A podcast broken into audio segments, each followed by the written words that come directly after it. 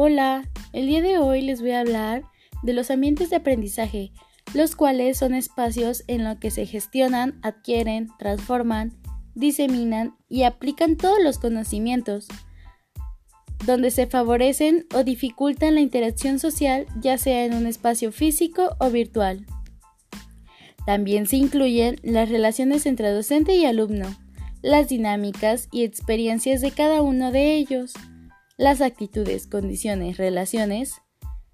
difieren de su contexto, no se limitan a las condiciones necesarias para su implementación, sino que las relaciones interpersonales también influyen. Para el diseño de estos,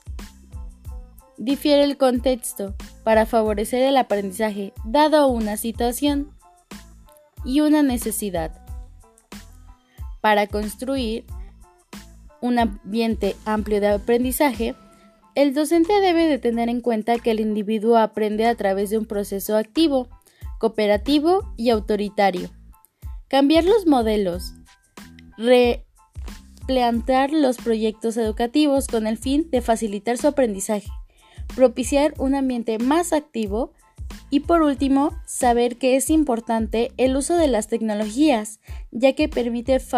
ofrecer nuevas formas de enseñanza y reflexionar sobre su propia enseñanza.